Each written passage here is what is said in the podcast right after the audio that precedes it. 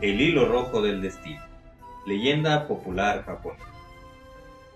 En Japón existe una leyenda que cuenta que dos personas destinadas a creerse están unidas por un hilo rojo atado a sus dedos meñiques. Este hilo es invisible, pero llegará un día en que todos conoceremos a esa persona que está al otro lado del hilo y la amaremos profundamente.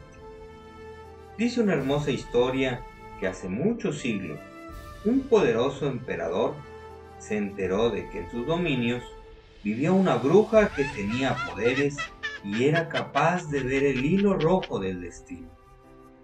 El emperador, que estaba deseando casarse, ordenó que buscaran a la bruja y la llevaran ante su presencia.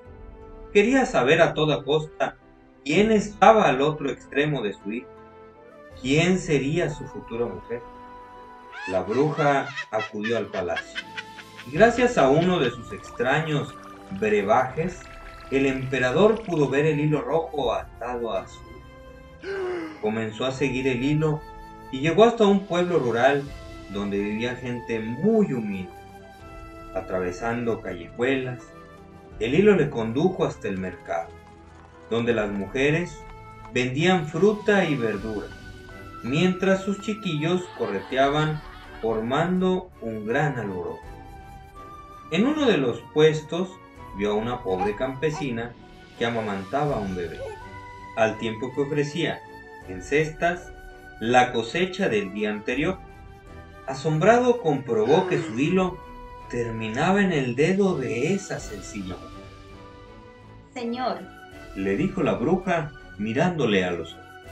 Como puede ver, hasta aquí llega el hilo rojo. Eso significa que su destino está en la mujer que tiene frente a usted. El emperador se enfadó muchísimo, pensando que la bruja estaba burlándose de él. ¿Estás insinuando que yo tengo o tendré algo que ver con esta harapienta campesina? Le preguntó enfadado, fulminándola con la mirada. Así es, Majestad. Usted mismo puede ver que el hilo le ha traído hasta ella. Ante la insistencia de la bruja, el emperador se sintió tan ofendido y lleno de rabia que la apagó con la chica. Se acercó a ella y le dio tal empujón que el bebé se le cayó de los brazos. Se dio de bruces contra el suelo y se hizo una herida con forma de luna en la frente. Después, mandó que sus soldados apresaran a la bruja y la expulsaran de su reino. Maldita bruja embustera, Espero que no vuelvas por aquí. El emperador se fue furioso. Ni siquiera tuvo compasión por el pequeño que lloraba sin consuelo en el regazo de su afligida mamá. Pasaron 20 años y el emperador fue haciéndose viejo. Sabía que su obligación era casarse y fundar una familia, pues el reino necesitaba un heredero al trono.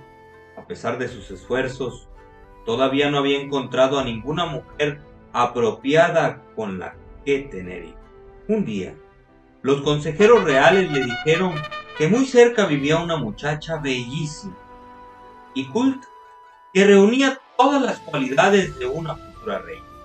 El emperador, que estaba harto de buscar esposa, le pareció bien y aceptó convertirla en su mujer. No la conozco, pero estoy aburrido de esperar. Me casaré con ella llegó el día de la boda. Todavía no conocía a la joven con la que iba a casarse y estaba nervioso y muy impaciente. Como mandaba la tradición, esperó a la novia dentro del templo donde iba a celebrarse la pomposa ceremonia. Había tanta expectación que no cabía un alfiler.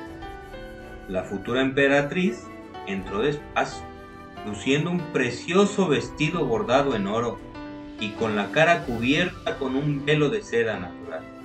Al llegar junto al emperador, éste levantó el velo y descubrió una joven de rostro hermoso y dulce, con una pequeña cicatriz con forma de luna cerca de la El emperador se emocionó.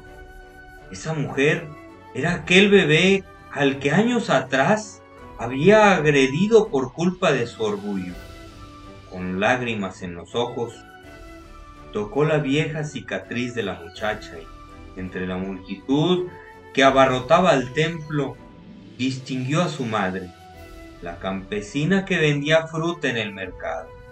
Se acercó a ella y tomando sus manos le pidió perdón por su vergonzoso comportamiento en el pasado.